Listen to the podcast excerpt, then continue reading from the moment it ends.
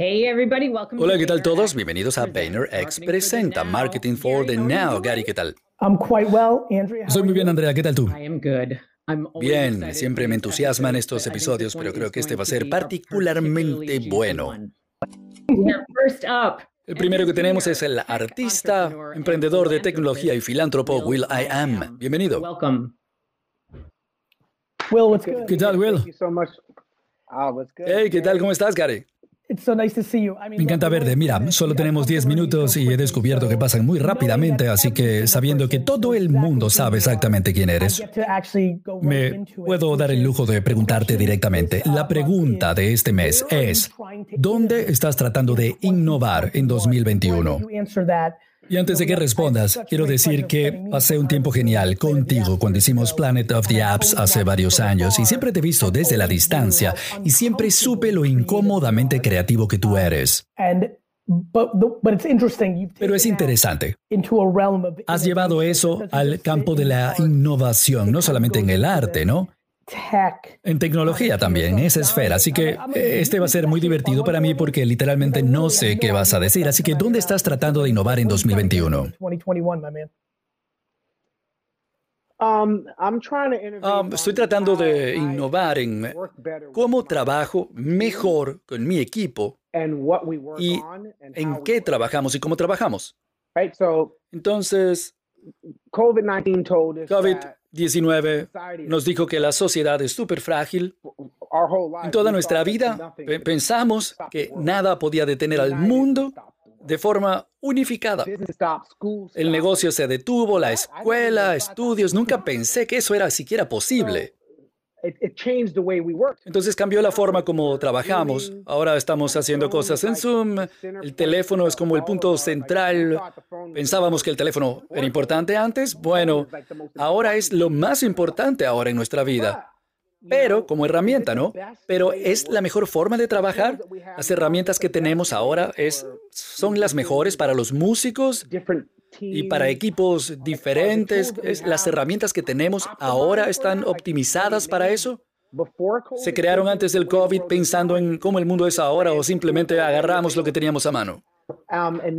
Y ahora las empresas saben que el mundo probablemente nunca va a volver a ser como era. Vamos a seguir trabajando desde nuestra casa, apartamentos, desde el automóvil, incluso cuando el mundo vuelva a abrirse. Así que quería participar en esa creación de herramientas para la gente. Will, cuando piensas en eso, pues creo que es curioso, la gente va a escuchar esto y va a pensar una de dos cosas. Yo creo, ahora que ya hemos sido educados en cuanto a la capacidad del video online, esa capacidad que esto nos lleva a un mejor balance de trabajo y vida personal en la realidad y no al revés. Escucho muchos amigos que creen que es al revés. Yo les digo que no es así. Tú estás en control, estás pensando en este momento a la forma como tu compañía reacciona en este momento, pero da un paso atrás, más amplio. Sé que para mí, mi hija tiene un juego de básquetbol de baloncesto. Ahora puedo hacer esa reunión que es súper importante, según yo, ¿no? En un café frente al gimnasio donde va a jugar ese día. Y no sentir esa ansiedad de tener que salir corriendo o quedar atrapado en el tráfico. Hay tantas cosas, modificaciones, cambios que puedo hacer, viajes que no voy a tener que hacer. Pensar cómo esto nos ha educado como un indicador adelantado de un mejor balance y no al revés. Yeah, um, Sí, pero creo que viene otra herramienta. Porque aún hay cosas que faltan, ¿no?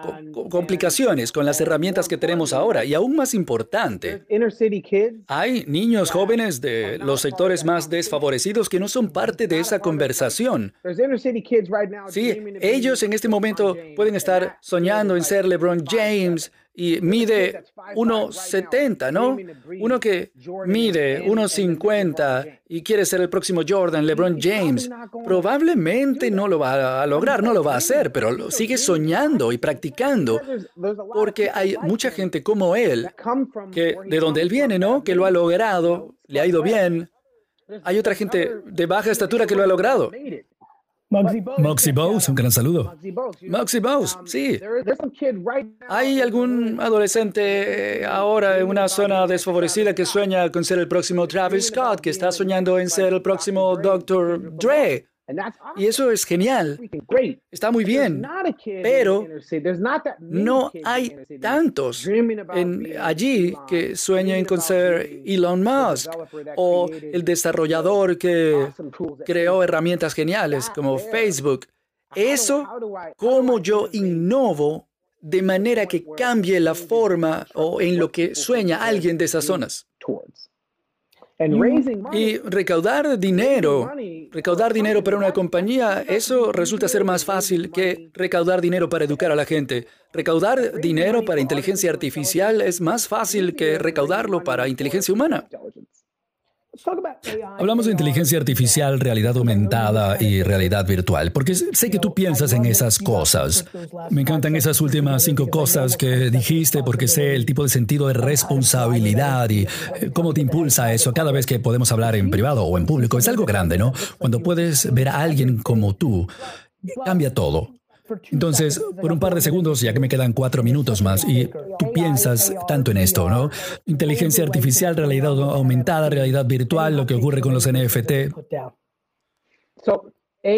Ok, inteligencia artificial. Mira todas las compañías que tuvieron un impulso durante el COVID. Son todas compañías que están invirtiendo fuertemente en inteligencia artificial.